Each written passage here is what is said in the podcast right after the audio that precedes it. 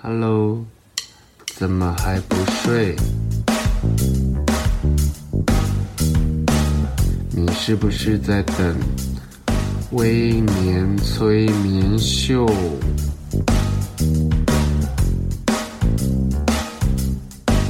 在还没有睡之前，赶快去帮我按个订阅。紧接着，我们就要开始今天的节目。Hello，大家好，欢迎收听今天的微年催眠秀。在节目开始之前，我想分享一个睡前的小小的舒眠仪式。我总会有一段跟香氛作陪的独处时光，把手机关掉，以及所有的光源，慢慢的卸除杂讯，让自己的状态像一段平快列车，慢慢的驶向梦乡。最近我选来陪睡的是生活居家品牌 Toast Living 所研发的 Broom 薄暮之光扩香仪，它采用无水的扩香，因为我睡前偏好木质调的精油，但每一次都为了要换精油，然后而觉得清洗机器这件事情是非常麻烦的。但这一款扩香仪，它属于物理性挥发、独创换置精油品的设计，我再也不用为了反复清洗去味而苦恼。它的外形也是质感满分，和悠久历史的新竹玻璃老厂打造螺旋状的纹理，在一晚时可以放出折射状的柔和光影。由于浅眠，我只要有一丝丝机器运作的杂音就很难入睡。这款扩香衣它有舒眠的模式，可以达到极静的运转，可谓是里外兼具的质感好物。目前它已经在募资平台上线，向来喜欢推荐好物的我，绝对不给错杀折扣的余地，也替微年催眠秀的听众们争取到折扣码，只要输入 Will 一百，相关的网址将放在精神科观察日记的平台跟本集的节目说明。各位听众，你有多久没去过东京了？我分享自己出访的东京经验，其实想起来，我每一次去东京都好像做的差不多的事情，到喜欢的选物店，然后甚至喜欢逛时装，然后去一些网美文青喜欢的美食餐厅踩点。但我已经从热爱衣着，然后那种网美式的打卡，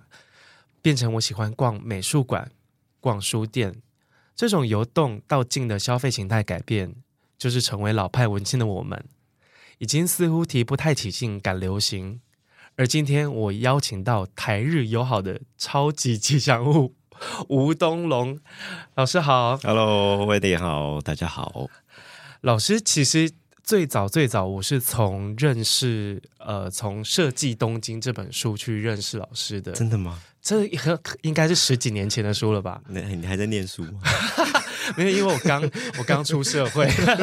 因为我那时候在杂志当编辑，嗯、然后呃，我是在我在 L 在华谢，那时候叫华谢，现在叫赫斯特。然后其实那时候的华谢也蛮常跟老师邀稿的。然后因因为有同事而去认识到，哎，有一个专门写东京的写手，然后才知道说，哎，原原来有设计东京这本书，在那个出版还很。蓬勃的年代，设计东京这本书几乎是去东京旅游的人就是必读的圣经吧，哦，可以这样说吧？因为十几年前的那个资讯还没有那么丰富，然后取得没有那么容易，嗯、还有应该是说把一个主题旅游呃带出来这样子，嗯。那时候其实超级不流行部落格哎，那时候流行什么？那时候流行的是呃网络交友，开始有个人网站，呃开始有个人的网络交友的平台，比如说像奇摩交友啦、奇摩家族，对。但是以生活风格为类型的部落格，其实是后来才出现的。嗯，其实东龙他蛮。走的蛮前面的，因为我太太习惯叫老师了。因为对我来说，就是只要跟东京、跟日本有相关的事情，我们请叫东龙就对了。因为他的他的社群平台至今仍在更新，就是不同的东京或者是其他日本的设计的讯息。嗯，那我很好奇，为什么你会对设计这一块特别的有兴趣？因为主题式的旅游，早期我们买的或者是我们看的东京的旅游书或介绍东京的。其实很少人会从东京的美学去切入。嗯，对，东龙算是蛮就算第一个吧。我觉得 我印象中，我有意识以来，你算是第一个从设计跟美感去介绍东京的人。嗯，可能那时候呃自己学的，在念书的时候学的就是设计，我是学工业设计嘛。嗯嗯，所以。嗯，毕业之后，然后有一次旅行的机会，那海外旅行，那我就选东京作为第一站的这个海外的城市。那嗯，过去在学设计的时候，好像对于设计都是比较自己在实际上制作也好，或者是在呃书籍杂志上面看到比较多，所以旅行如果有机会。尤其是东京，我们学到很多设计都来自于日本，所以东京感觉就是让我去打开对于世界设计的一扇窗，可以这么说。哇，东京对我来说就是它就是一个我很常出差的地方，因为我以前在杂志 杂志工作，其实大家最常出差的其实都应该都是东南亚的城市。然后我记得我人生第一次出差。就是去东京，嗯，然后那时候是 Uniqlo 要在台湾展店了，哦、对，那你看那多久之前的事情？就那那是非常非常久之前的事情。嗯、然后我我因为这件事情，我们那时候其实还去还去参访了许多他们的办公室跟店面，嗯、然后我对东京的初印象一直觉得这是一个非常整齐利落的城市。然后包括人们走路走路的速度，然后包括他们在做陈列时候的美感坚持，嗯嗯，那些细到可能连间距都要一模一样的要求，嗯、我们是一般人察觉不到的。对，对，因为他们的对于细节的坚持，在纵观起来，我们会觉得哇，一切都好有秩序。可是这个秩序感是其实是从所有的他们对美感的细节所坚持出来的。嗯。然后到了到了某一个时期，我想大家都一定台湾人都一定非常喜欢去日本旅游，我们都每一个人都会经历一段日本的 狂热期，嗯，会觉得哇，这个城市好多好吃，然后好玩的地方。可是我回想起我上一次去东京，大概是疫情之前，二零一七或二零一八的时候，然后那时候的我其实。我就发现，我那几年很频繁的往来日本，嗯，然后包括带家人去旅行，包括出差，然后有一天呢，我就是固定的每一次去东京都一定要拜访几个老同学、老朋友。然后有一天，我就在那个涩谷的某一个百货里面的素食店，然后他是可以看到那个拥有所有的全世界最最密集的那个上下班人潮的那个十字路口，嗯，对，我就坐在那边看。我就发现我好像改变了，我自己心态改变了。我觉得这个城市好匆忙哦，嗯，然后我我其实有很多时候是找不到着力点的，除了很奋力的去去，比如说一开始去东京一定要去晴空塔，可能去什么什么地方，然后神社、迪士尼。对迪士尼哦，迪士尼我还没有去 去朝圣过，因为我我越越老越怕人很多的地方，嗯、然后我就发现我自己喜欢的区域，慢慢的从涩谷，就是那种从市中心开始扩展到边缘了。嗯、所以有一有一阵子我蛮喜欢代官山跟南青山那一带，就是因为 哇，这里的人终于可以慢慢的走路了。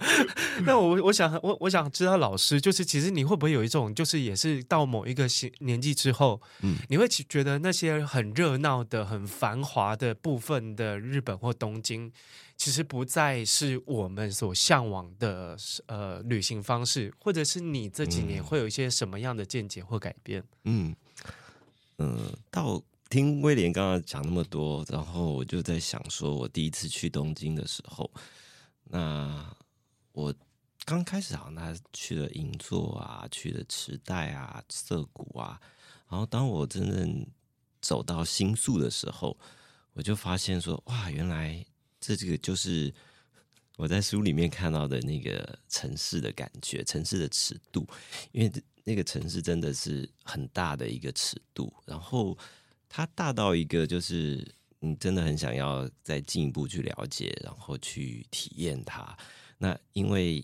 呃，以前在学设计的时候都是刚刚讲到的，那后来呃到东京就发现说，哎。像那时候无印良品也都还没有进来台湾的时候，就发现说哇，无印良品这个品牌好好多就是设计的元素在里面，就觉得哇，真的是一个呃充满设计体验的地方。那另外一方面，呃，我在零六年出版之后，然后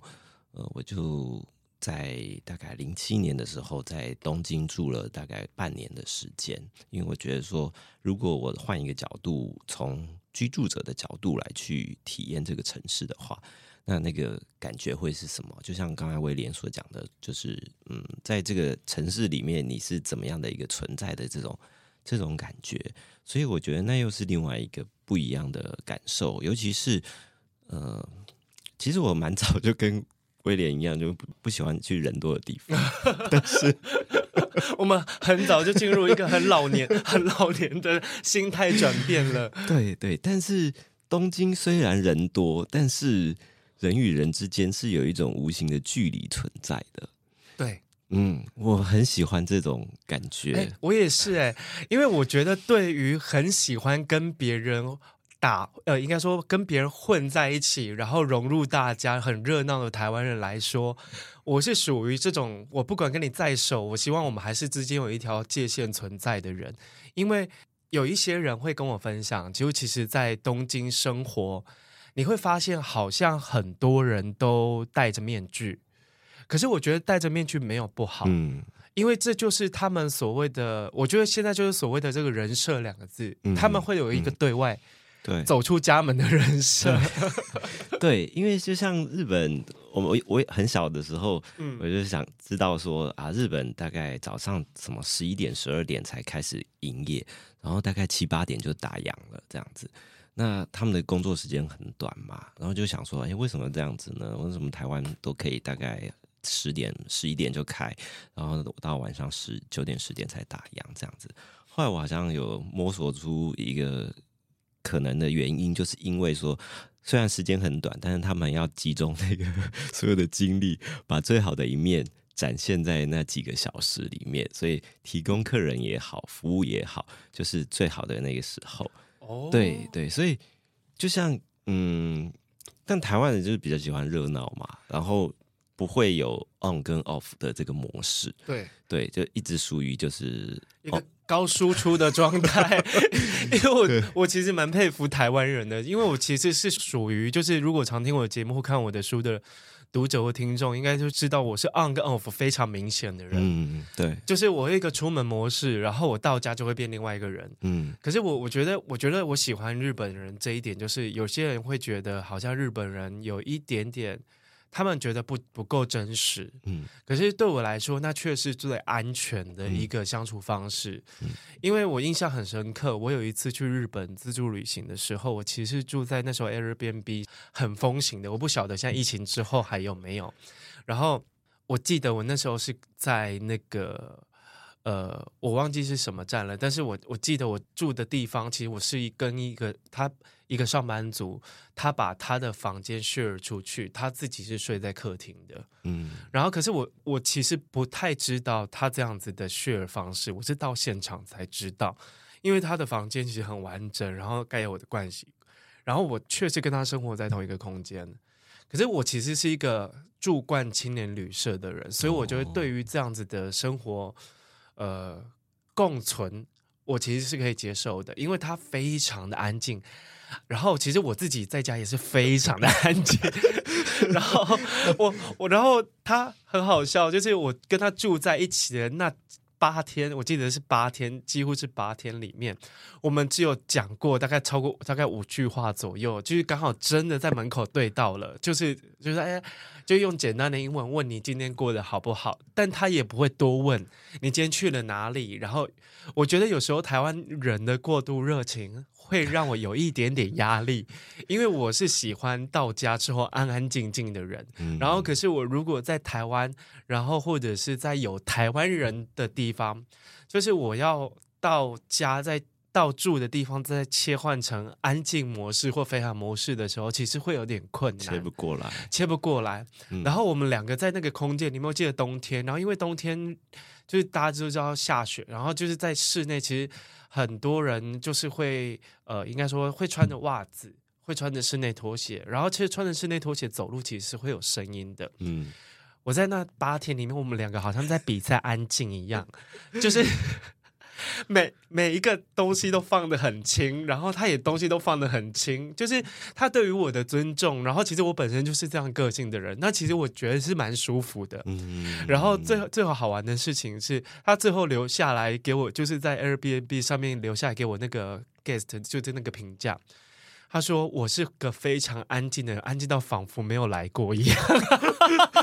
又觉得说你才是啦？对，但是我觉得被日本人称赞这个已经是个最高荣耀了，因为我连走的时候都帮他棉被都帮他叠好，然后拖鞋都摆好，就是感觉是我有点诡异的感觉啊。对，就是好像是因为我本身就已经是个非常在过度客气的人，然后我就想说，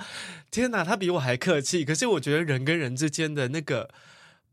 共共振的频率会影响，因为你越、嗯、越跟，它也会越跟；哦、你越松散，然后它也会跟着越松散。嗯、所以，我们就会过着很像相敬如宾的生活。过了八天，我觉得这是我人生中一个非常奇妙的旅行经验。然后，我还跟我的朋友朋友分享说：“哎，我居然被日本人称赞说说，就是我很我很安静，然后很爱干净，很整齐。这对我来说是一个 最高荣耀。”这是你自己。本身平常也是这样子嘛？我平常也是这样子，平常都是这样。对对，我其实就是一个奴性很重的，因为我在书里面曾经写过说，说就是我是连去住旅馆之后都会帮人家收拾好的人。哦，就是你打扫我的旅馆，你可能只能倒垃圾而已。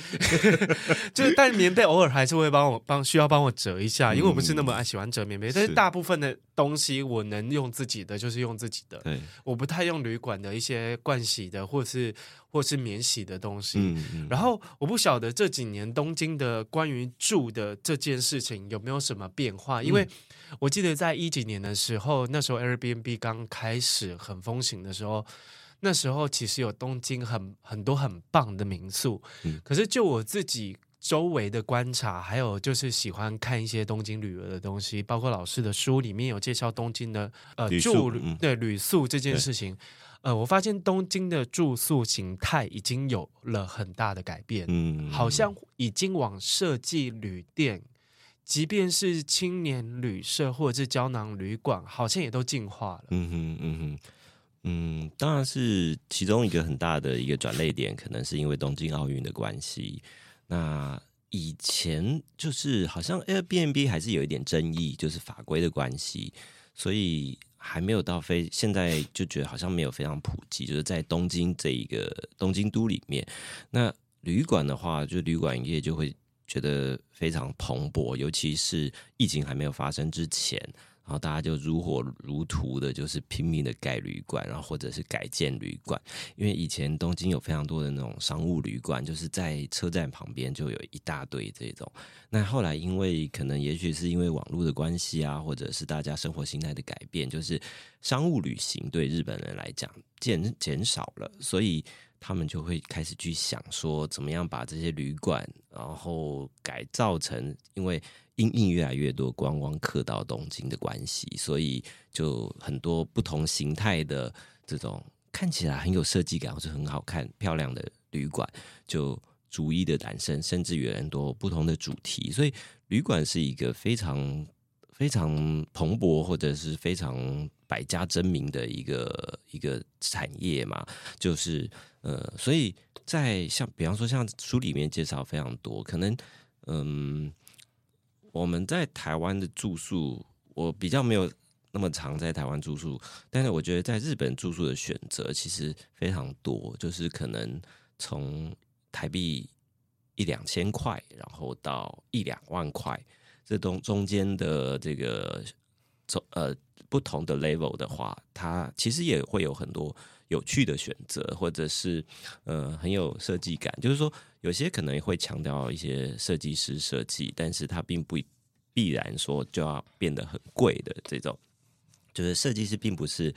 用来让房价变高的垫高的一个 主打的原因吧？我觉得，所以这会让你觉得说啊，你即便你的预算不是很高的话，你还是可以有机会感受到一个有设计感或者有品质的旅宿的经验，嗯。我自己其实，在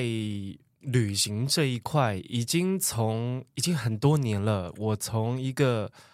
喜欢这边住几天，那边住几天的一个身体状况，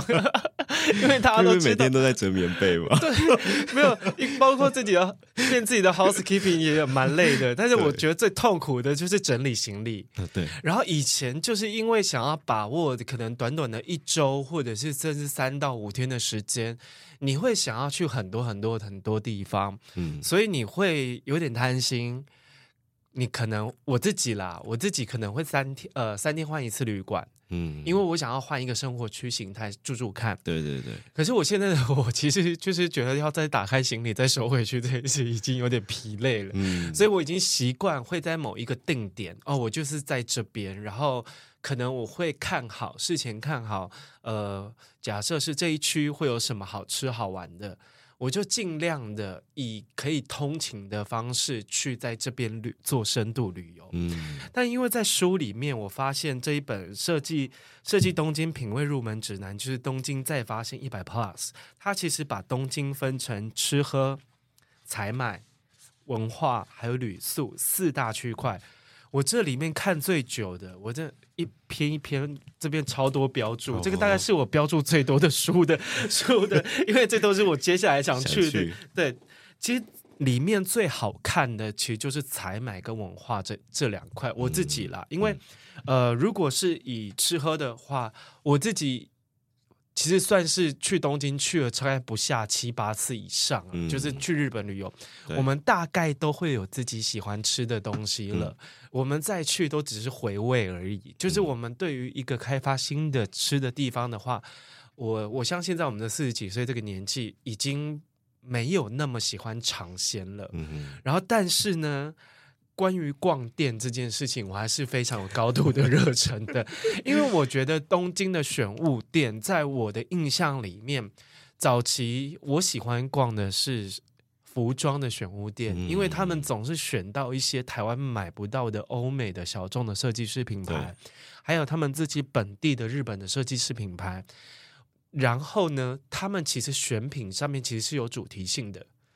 我。相对于我自己在时装产业工作的经验，我们早期的台湾是现在早期呃，现在台湾的买手店，大家会缺乏一致性，嗯，大家只会选哦欧美最近最红的是什么，日本最近最红的是什么，他们觉得好卖的东西，嗯，是。可是东京的选物店的店主，因为即便可能，我觉得东京的店员在服务方面，虽然他们当时我觉得在冬奥之前英文都不太好。嗯，可是我们就透过的简短的翻译的软体，或者是他们可能会有一些人会讲一些简单的英文，嗯，他会想要告诉你，他们选这个品牌，或者是觉得这件你你挑的这件大衣，他们的历史性跟故事性到底好在哪里？对、嗯、对对，跟他们，我觉得他在销售方面，他是倾向于就是先让你了解我们店是在做什么，嗯。然后再告诉你我们店选这些品牌的意义，嗯，然后再去聊你喜欢的东西，嗯，台湾其实有点反过来，哎，你喜欢什么可以都可以试穿看看，他只想要在当下推销你想一次想买的这几个东西，但是东京的我我自己接触过东京的店员比较频繁，因为到了其他城市也不太会买衣服啦，嗯、东京的店员他会希望你先懂。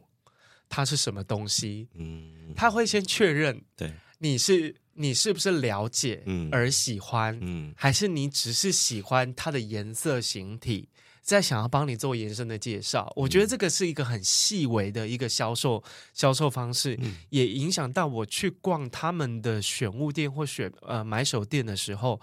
会去仔细留意这个细节。我发现他们的买手店的。店的内容的品牌重复率不高。嗯哼，嗯，台湾会有一个现象，就是我好像走来走去，大家都在卖类似的东西，然后价格标的不一。嗯，但他们日本好像会有一个，就是我想要有我的风格。嗯，对对，老师的经验是这样吗？最近的东京的选物店的状况还是一样吗？嗯，我觉得好像应该还都还是维持这样子。只是刚刚威廉这样讲，我真的蛮有感受的。我觉得，嗯，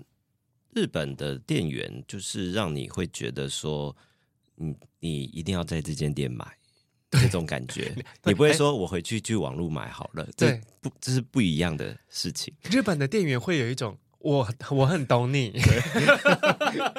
然后他可能会帮你做一些穿搭。嗯，他他是一个编辑的概念在介绍你商品的，他不是说啊赶快买赶快买，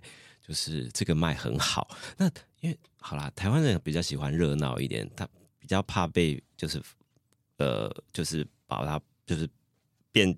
很孤单这种感觉。对，他怕冷场，他就会一直想要跟你聊天。对，那台湾人可能好像怕说，呃，你跟不上别人了，所以大家很喜欢就是现在最流行什么，嗯、或者是像什么卖最好。但是日本人的话，我觉得大家会想拥有一些比较独特的东西，所以在店看店的时候。我觉得这个部分就是很难两个城市来做比较，是因为城市的规模不一样。就是说，我们去日本就很喜欢看一些小众的东西，或者因为我们是小众吧，因为我们很边缘啦，我们不是主流的消费群。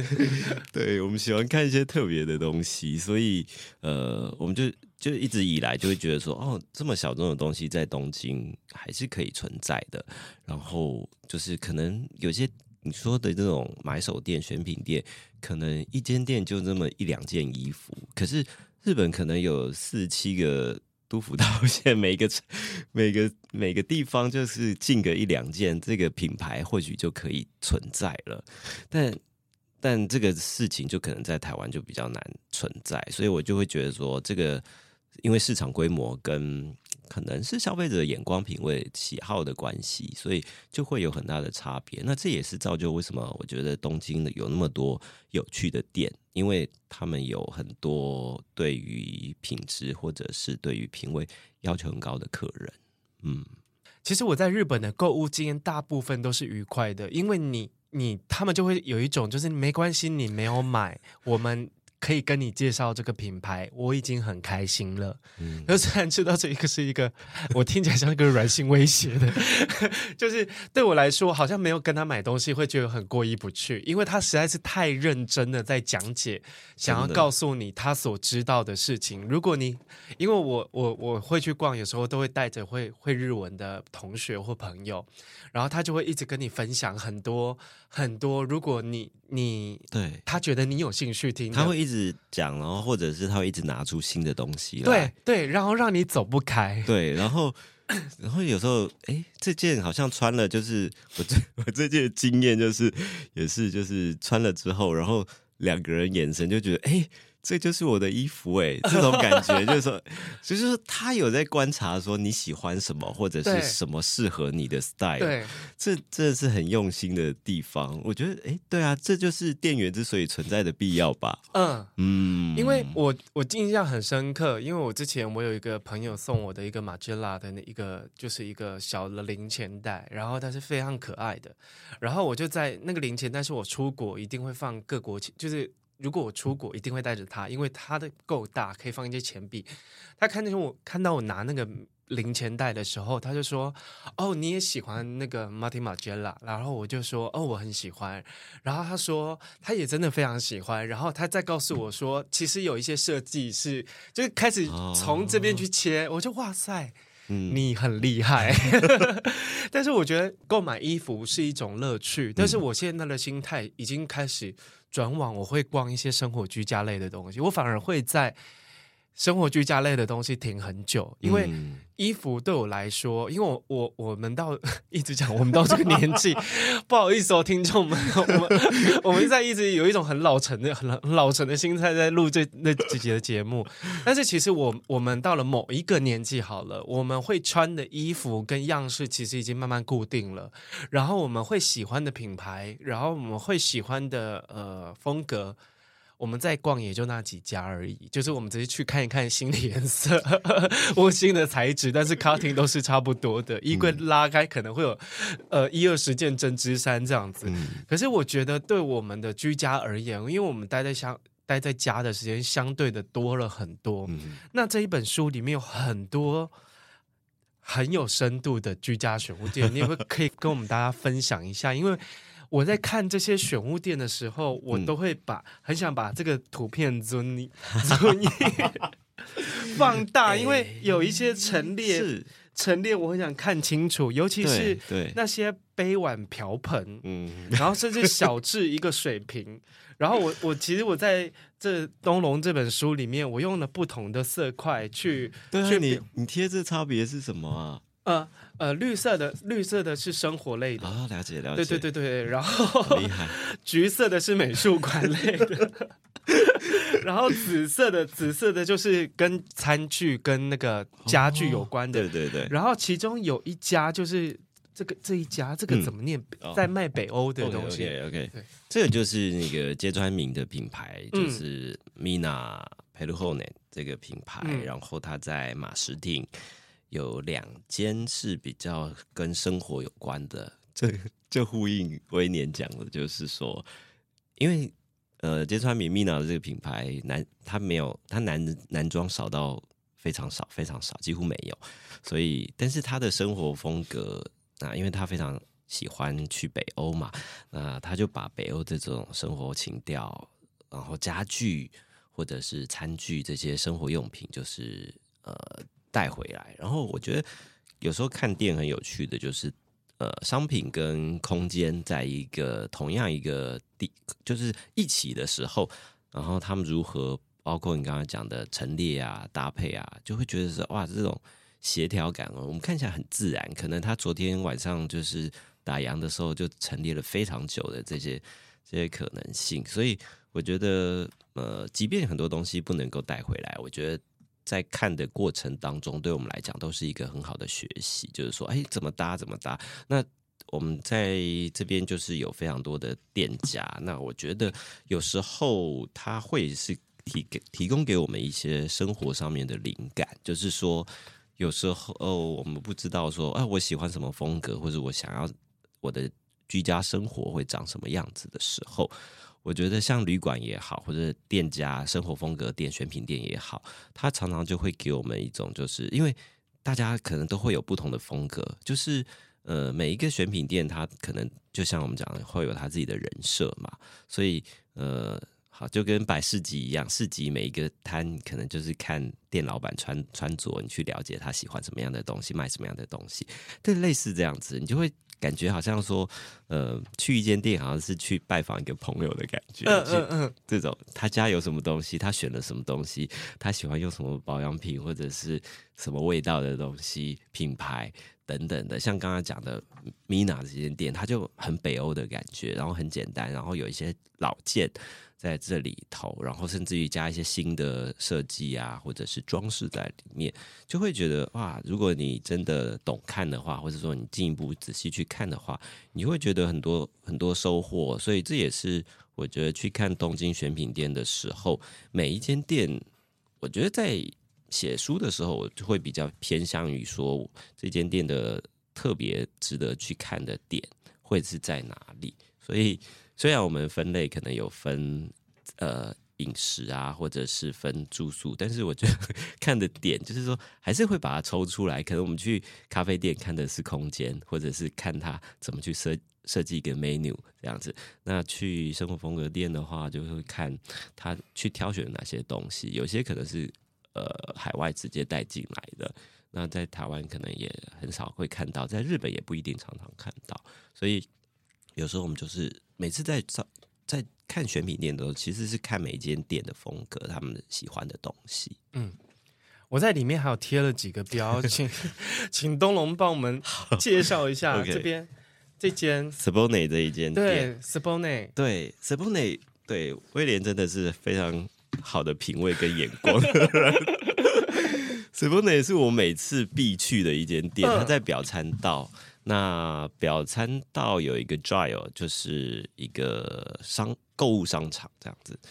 但是它是很讲究时尚跟设计感的。那里面还有 MoMA Design Store 这样子的店。嗯、那它在地下一楼的一层一整层，几乎就被 Siboney 占据了，因为它先早期是先有有一间 Hey，然后加书店，然后因为老板都代理这些。很好的东西，可是 Hey 是不是在日本已经开专门店了？也有专门店。Okay 那他的代理就跟 Sabone 是同一个老板。哇，那那老板品味超好的，跟 Dime De Luca 是同一家，哦、同一个老板。哦、对，所以我每次看这些店，就是说啊，老板应该是开靠 Dime De Luca 赚钱，然后其他应该就是展现他个人的独到的品味。这样子我觉得那老板老板一，我觉得他老板一定也是欧洲留学回来的。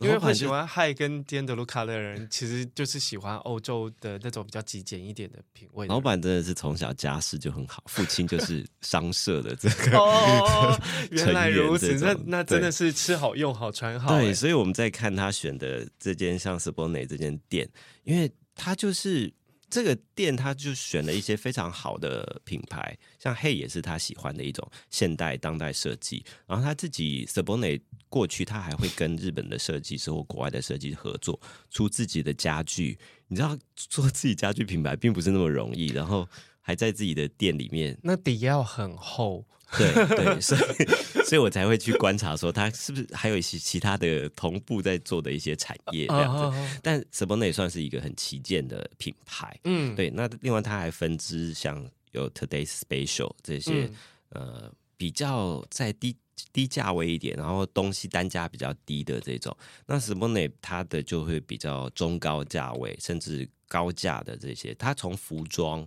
然后生活用品、家具，然后甚至一些呃延伸到有一些它有涉足的餐饮食品这些部分。对，所以它其实算是一个非常完整的提案，甚至包括书籍阅读，然后饰品这些。我们通常看看到饰品跟衣服，都会觉得说哇，真的。好像买不起，买不起，真的。我第一个闪过去，就是好像赚的还不够多。对，但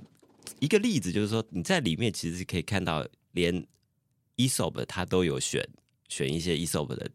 商品在里面，哦、这么神。对，就就可以知道说它的品牌的那个威力有多大。我觉得他就是在卖自己的家。嗯，就我觉得他的家用什么，他的店应该就会出现什么品牌。因为我在书里面，其实其实东龙在这本书里面介绍的可买的东西面向很多，包括有一家叫 The Compass 的店，就是它是主要主打文具的。对，那我们刚刚跟东龙聊到的，我觉得我自己啦，我对于东京东京的美学这一块，我觉得还是有非常崇高的敬意。因为就就像我们刚刚我们两个在笑的，就是有很多东西我们好像是买不起的。但是我觉得我逛每一家店的时候，尤其是他书里面这些为什么会贴这么多标签，是因为我在里面看到非常深厚的生活美学涵养。嗯、然后包括他如何陈列一个东西，你可能在我的我的平台上面，或是东龙的平台上面看到很多摆拍，或者是我们生活中的片刻。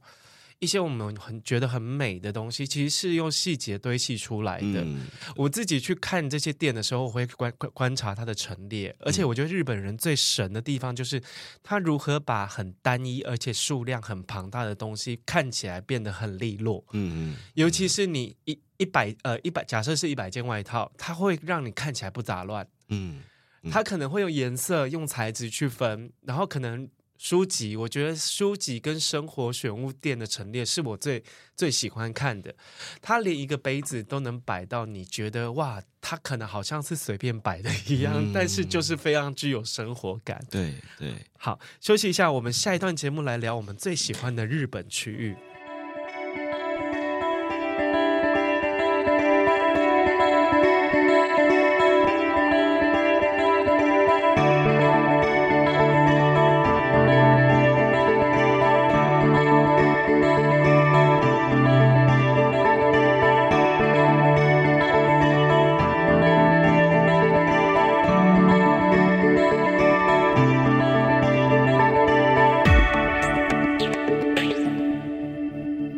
大家好，欢迎回来《微年催眠秀》。上段节目哇，我们这是聊东京买东西这件事情，会聊三天三夜，可能聊不完，因为我太多就会觉得恨自己赚的不够多的时候。但是我觉得我，我我们刚刚在前半段节目聊到，其实我们对于逛东京的，嗯，应该说我们的旅行心态已经改变了。嗯我到后期我已经非常喜欢所谓的定点旅游，然后所谓定点旅游，我更喜欢在同一个地方耗一个下午。嗯，一方面也是觉得好像没那么能逛街，脚也没有那么能走了，然后也也没有那么多钱可以买一些物拉里拉杂。以前去东京就是一个空行李箱回那个去，然后然后满的回来，还怕超重，对，还怕超重，然后还要加手提这样子。可是后来我已经慢慢的不那么爱买东西了。但是汲取生活的养分这件事情我是没有停过的。那我在书里面看到好多，我跟你讲，我标橘色的 就是美术馆系列，就是好像在疫情期间，还是疫情前后，我不晓得是不是因为冬奥的关系，它有好多翻旧建物翻新成为的新的展区或者是美术馆。你能不能帮我们介绍几个值得去的地方？嗯，好。嗯，刚刚讲应该是说，我觉得这几年虽然疫情我们不能去日本，但是日本并没有闲着，就是他还是按照他的步调在进行。该翻修的美术馆就是翻修，然后呃有一些新的概念的美术馆或者是艺廊，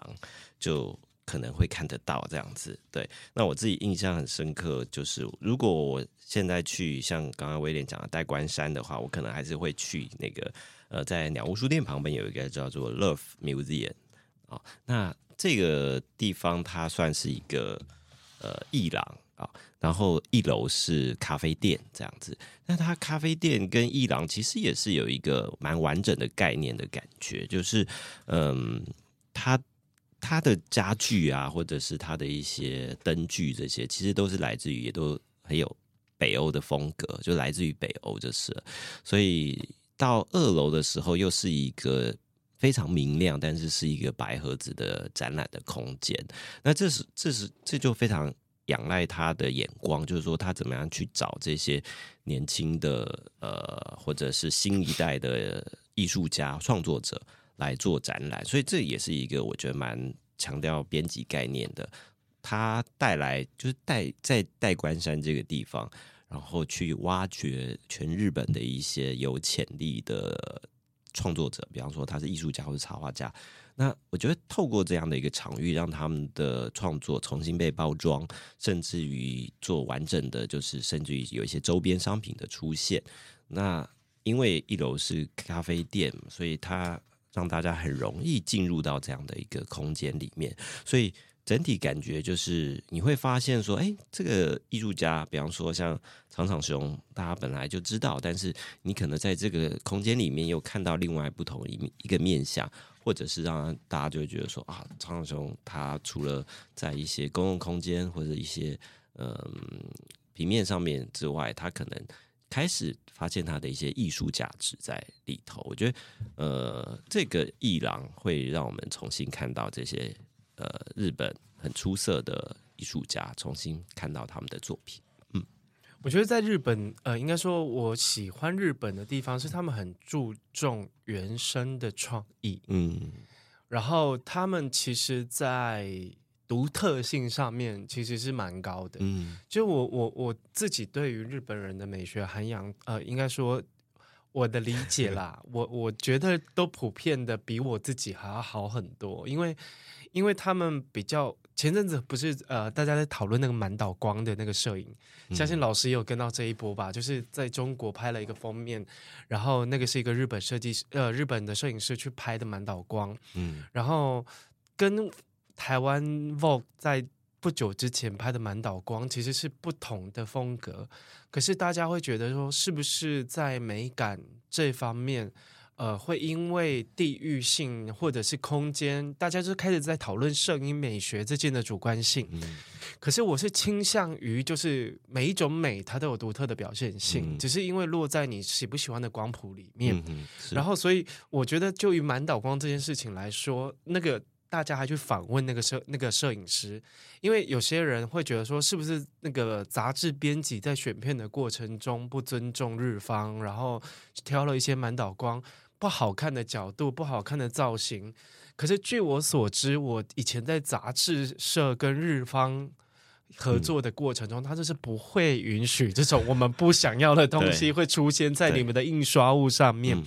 所以我觉得在这个严谨的过程里，相信连满岛光自己都喜欢这个东西。嗯、但是这样的摄影作品却引起了非常大的争议。有，我觉得就普遍的世俗美感来说，它确实不如大家预期般的杂志封面那么那么精致，那么有气势，那个妆容那么那么细致。可是对我来说，我觉得它会让我忍不住多看两眼。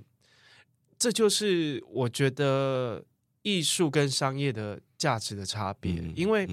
可能我不是可能是一定的，在日本更多做摄影的人，他追求不是美，嗯，对，对他追求的是一种，就是他会有一种概念性，就是希望你的目光凝视他的作品，嗯，或者是说他希望唤起人们什么样的记忆，嗯，他会有一种超越于美的形式之中的存在。嗯所以他才会创作这个东西。嗯，可是我如果在发文去跟大家沟通这件事情，我觉得对于很难沟通，很难沟通。对于普遍的世俗社会来说，嗯，但是我总能在逛东京的艺廊或者是东京的美术馆的时候，我会去发现，其实真的在这一块地方，他会尊重原创，嗯，跟你呃作品的原生。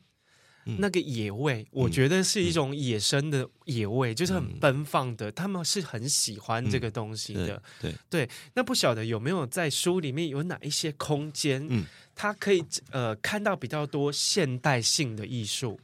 嗯，那像或视觉艺术。嗯，呃，刚刚威廉讲的这些，我其实也蛮有感受的。就是说，因为在日本美的东西太多了，但是我觉得。日本让我们会有惊喜，应该是还是它有非常大的独特性，就是是不一样的这样子。对，那像在这段疫情期间，我自己觉得像 呃像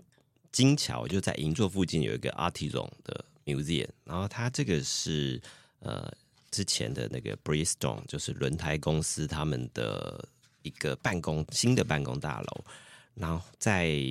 这个非常都心的蛋黄区里面，就是把他们的地下楼呃低楼层作为美术馆的空间使用，所以这也是我觉得是在除了空间非常特别之外，然后有非常大的独特性，然后有引进一些日本的设计师的公共装置、公共艺术，甚至于他在策展上面，因为他本身企业就收藏了非常多的这个美术展品。那他也会尝试做一些新的，比方说，嗯，我之前看过的展览就是，呃，像摄影的绘画或者像绘画的摄影，他会把它并成，所以让你会觉得说，哎，这个到底是绘画还是这个是摄影？这样子，他也是透过这种很很有趣的策展方式去去呈现出来。然后另外像里面也有讲到的这个角川武藏野博物馆这个地方。对，那这是呃隈研吾设计的，在埼玉县的一个，也是一个新的，就是在疫情期间开幕的。那它的整个 造型就是像一个大石头一样，然后里面几乎就是没有窗户的空间，然后竖立在这个平台平地上面，好像一个隆起的感觉。那它里面就是角川他们呃这个企业他们呃所支持的一个空呃展览的空间，然后它包括了图书馆，包括了展。展演的空间，然后包括了美术馆的这些地方。对，那之前大家有讲到像，像呃，有一年的这个亚索比，他们有在里面，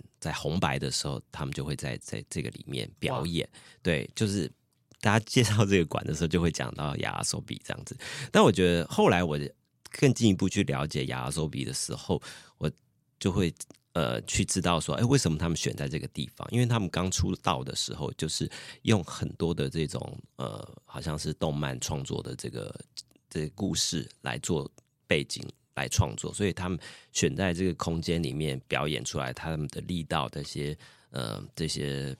呃可看性，然后话题性就会非常非常的丰富。因为近年的红白好像很喜欢把。舞台拉到不同的场域去，嗯、就是没想到亚索比他也有在这样的这样的博物馆里面表演过。对，因为他有一个非常挑高的一个空间，然后摆满了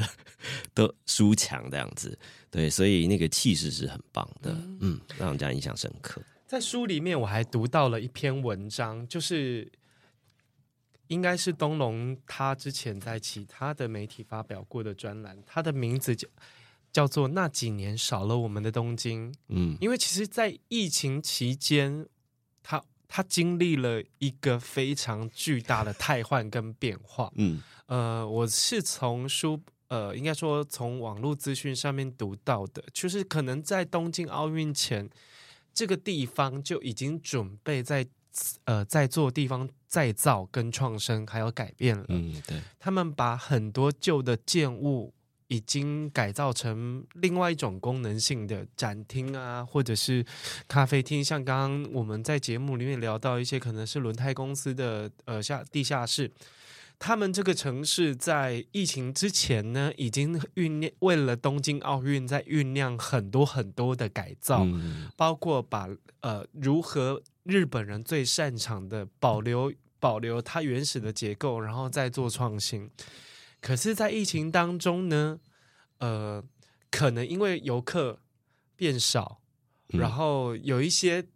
我我自己觉得，他们有一些老铺，就是据据我所知，有一些老铺或老店，他们就干脆就收起来了。嗯，然后在东京奥运的时候，其实冬奥就是以一个半推半就的方式，赶快办完，赶快结束的感觉。对日本来讲，其实是一个非常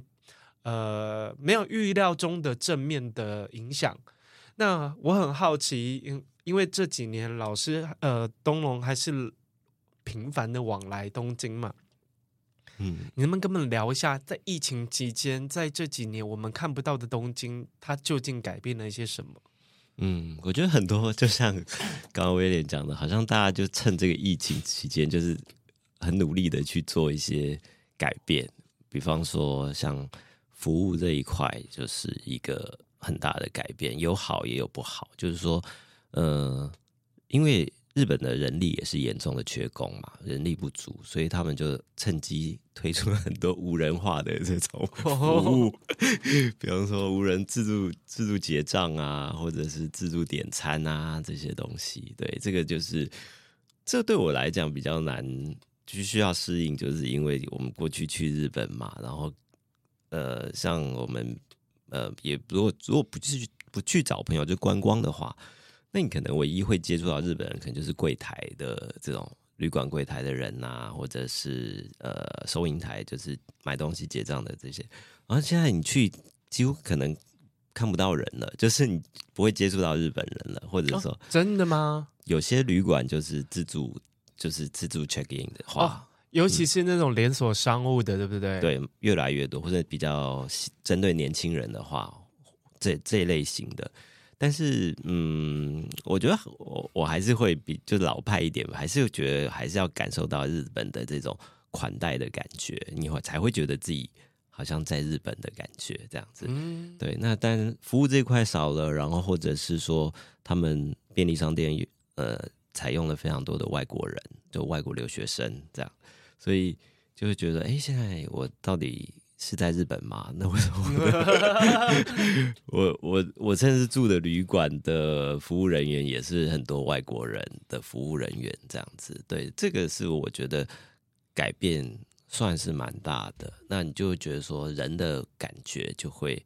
少了少少了一些。对，当然硬体的部分是有非常大的改变，就是因为日本都一直在想说啊。呃可能会看未来十年、二十年，甚至于更长时间，所以趁着东奥这段期间，他们想要做把城市做一个很大的翻新。那虽然没有东奥对于日本这个东京人很大的影响，因为就是后来并没有对外开放，但是这些呃该开的店啊，该翻新的翻新啊。甚至，比方说，我在里面有介绍到一个为了冬奥所建造的车站，但是我去的时候几乎没什么没什么人，但是它里面确实有针对未来做了一些想法，比方说无人便利商店啊，或者是呃，在车站里面做了非常多的那种呃 booth，就是你可以在里面办公，或者是呃，像我那时候有一些录音的工作，我就直接在。布斯里面跟台湾连线，就是做一些采访，这样子，就是你会觉得，哎，好像有一些蛮机动性的，就是开会啊这些东西，其实就变得更不一样了。嗯，就蛮多新的感受。我发现我我们喜欢东京的那个初衷，我我自自认啦，就是我觉得台湾人跟日本人有一种很微妙的情愫，就是我们好像是若好像是很。其实我们很远，但是其实我们其实很近。嗯、我不晓得大家听不听得懂我的比喻，就可能我们隔着隔的那个纬度不一样，但是我们好像就住在隔壁一样，就那种邻居的感觉非常的强烈。然后大家往往返东京的次数也是不会变少，而会越来越多而已。然后我自己啦，嗯、我自己其实，在书里面我。比较血脉喷张的是，你用不少篇幅去介绍下北泽。嗯，然后我最早最早去日本的时候，我当我发现有下北泽这一块地方的时候，其实我念东京大学的同学告诉我的，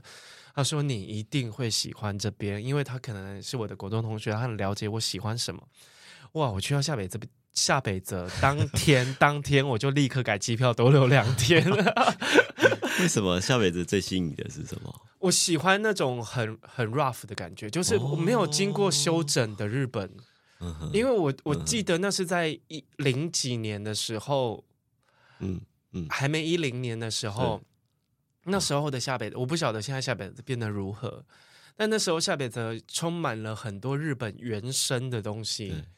我在台湾其实没有看过那样子或想象过那样子的东京，嗯，然后即便可能在下北泽在边边的一点的地方，可能是学生比较多的地方，它会有非常多的二手店，嗯，然后。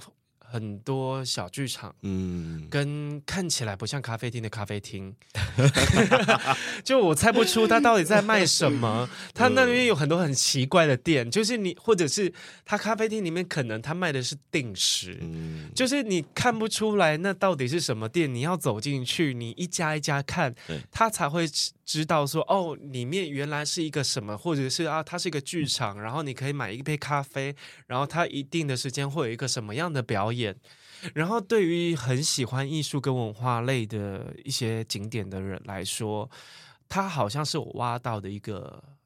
宝矿。嗯、然后，我每一次去日本，我一定会留一段时间，我什么都不做，我就是在那边瞎逛，嗯、瞎逛以及瞎买。嗯、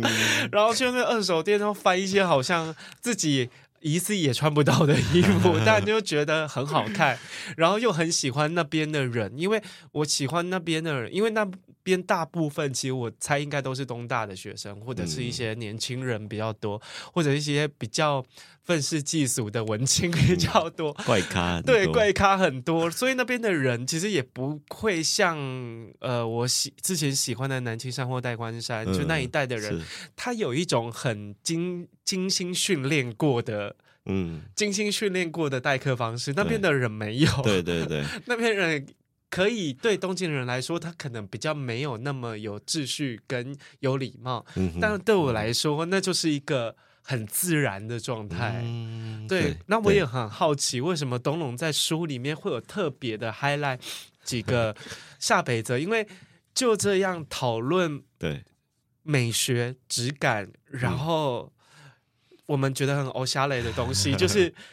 为什么会有这个下北泽这么边缘的一个、是这个这个这个选选择在里面？因为我其实二零零七年的时候在夏北泽住了三个月。哦，对，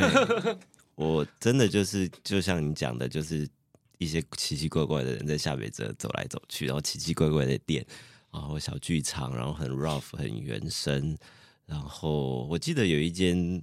很奇怪的店叫做 Village，以为它是书店，结果它里面什么东西都卖，然后书啊跟什么有的没的一些小物啊、文具啊，全部乱七八糟的，就是放在一起。那就给我一种，就是你没有走进去，你真的不知道他们在干嘛，所以你就必必须得走进去，而且你要认真的看细节，你就会发现哦，它原来它不是一家咖啡厅，它是一家书店，或者是跟你想象中真的会有很大的差距。对，就是赵北泽好像没有在跟你想讲分门别类，对不对？就 他们，我我我用电脑的语言，就是他们就是没有被格，就是他们已经被格式化掉了，就他们的那个系统已经变成一个自由生长的一个状态了。对对对，但最近去的时候，最近去的时候，因为他们，呃，他们有两。刚好就有有两条线，一个是井之头线，一个是东极东横线，在下北泽交错这样子。那有两家不同的电车公司，呃，一个是要在做这个铁路地下化，然后另外一个是把这个地面的电车不要走架高的路线，所以一高一一个地下之后呢，所以地面上就是有很多空间。那很多的空间的话，就去想说要怎么去。呃，处理或者说让这些空间做有效的利用，那电车公司他们也非常尊重当地人的 这些想法，但是呢，就是有在 upgrade 一点，就是比方说他们打造了一些让他们呃保有当地文化的一一些，比方说二手衣啊，或者是。呃呃，二手唱片啊，或者是有一些餐饮饮食这些奇奇怪怪咖啡店，就进驻到这边。那他们都还是希望可以讲求一些非连锁的、有独特性的，啊，甚至就是呃，看起来不知道在做什么，然后但是非常重视地方文化的交流这个部分。因为我都说下北泽就是边缘人的天堂，但现在没有那么边缘了，因为后来有一个日剧就是。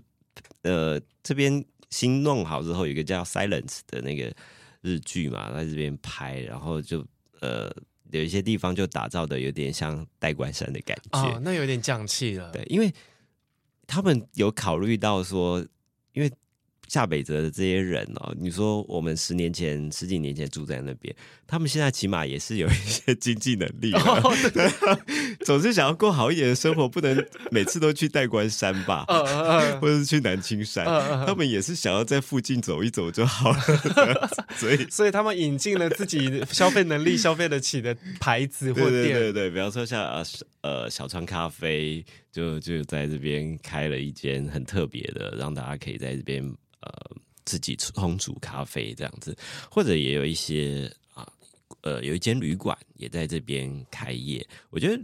嗯，有些特别地区过去比较没有旅馆的，像是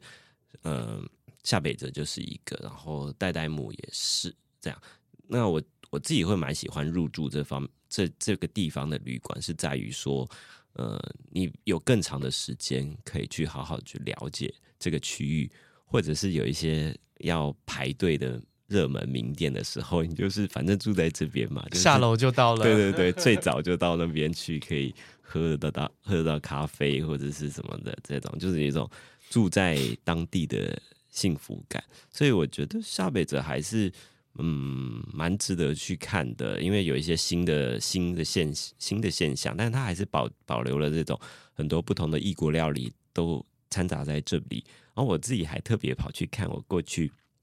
住在下北泽的那个地方，然后它是一个呃，就是出租的公寓这样子。那经过十年，诶，它也它还在那边，只是它呃重新改建了，然后还是维持一个就是出租公寓的一个状态，所以我就觉得说，哦。嗯，这个就好，好像还蛮日本的，就是说，它虽然改建，但是它还是保有它原来的那种呃，purpose，就是目目目的性，或者是它原原本的经营形态，都还是保存在的。我觉得这个是在日本，就是保留下北泽的这种风情、气氛、氛围，是很重要的一件事情。尤其你在书里面最后的有一个小的夹册，就是内缩的夹册，嗯，它其实有介绍了几个。几个东京的散策，对对，就是散策。我们地图对地图，所谓就就是散步啦，就是散步的策略。对，然后他书里面也也很用心的用了非常多 QR code。嗯，然后比如说有一个是日本桥附近、银座附近，然后包括涩谷、代代木，然后我先我自己标起来就是下北泽。对，因为因为这这里面你所介绍的下北泽，其实跟我们当初就是也，我其实第一次去下北泽应该是二零零九年，哦，就零九年的下北泽其实是一个非常就跟你那时候住的感觉是一样野生的感觉，很野生，然后让我大开眼界的地方，然后店员态度也不太好 然后我觉得很真实，然后这里东龙帮大家规划了很多。这边必去的地方，你可以帮我们稍微的在节目最后讲解一下下北、嗯、下北泽的散策。好啊，大家可以先从下北泽出呃车站出来，然后在车站的二楼就会有一些就是呃共构的一个新的商业设施。但是透过这个商业设施，其实你可以就是连接到其他不同的地方啊，比方说呃像刚刚有讲到的，就是 Mikan，Mikan 就是一个。因为价高所产生的一些空间，那它有一些呃不同的异国美食，然后它也有一间鸟屋书店，然后它也有共创的呃共享空间，甚至于地方的图书馆在这样的一个区域在里头。这个是如果你想去吃吃喝喝，然后。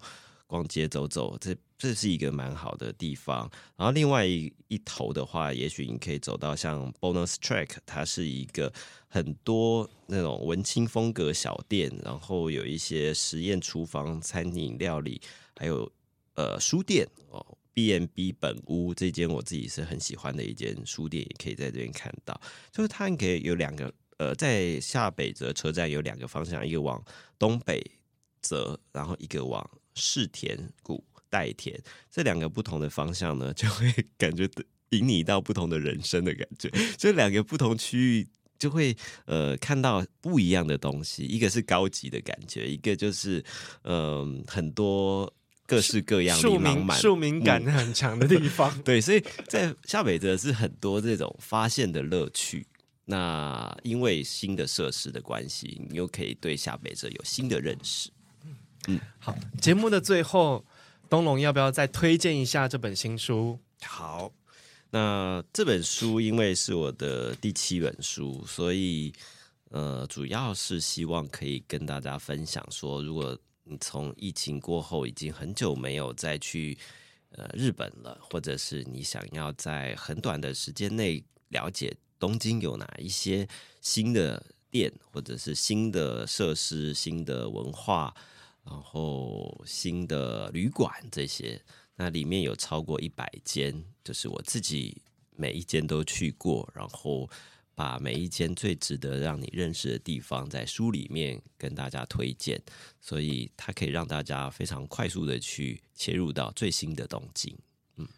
因为我在老师的序序里面提到，太认真了，因为我很有感的，就是每次去东京就有一种就是啊。我回来了，嗯，可是居然连你这样的东京狂热者都已经经历过一千多天，你才再访东京，然后再访东京的时候发现，哎，你好像你的老朋友穿着有一点改变，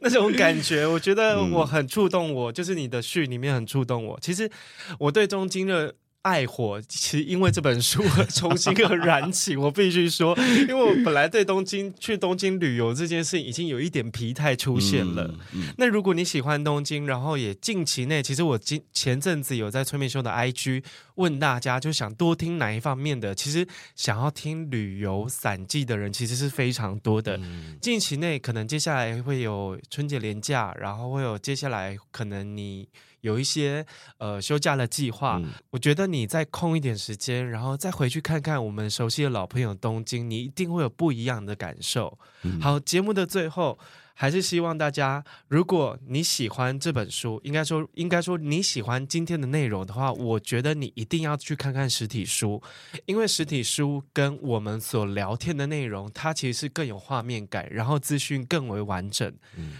然后如果你喜欢今天的节目，你也可以到。各大平台去帮我们按五颗星、按订阅，然后东龙也有自己的社群平台，你要不要跟大家分享一下？嗯，大家可以搜寻吴东龙的设计东京 Design Tokyo，然后可以看到 IG、FB，然后我也有一个 Podcast，大家应该找吴东龙就可以。找得到我的 podcast，真的不不愧是台日友好的吉祥物。反正你打打我 Google 吴东龙，一定会发现很多跟日本呃跟东京跟设计相关的新奇有趣的事情。嗯，好，谢谢老师，谢谢威廉，好，拜拜，拜拜。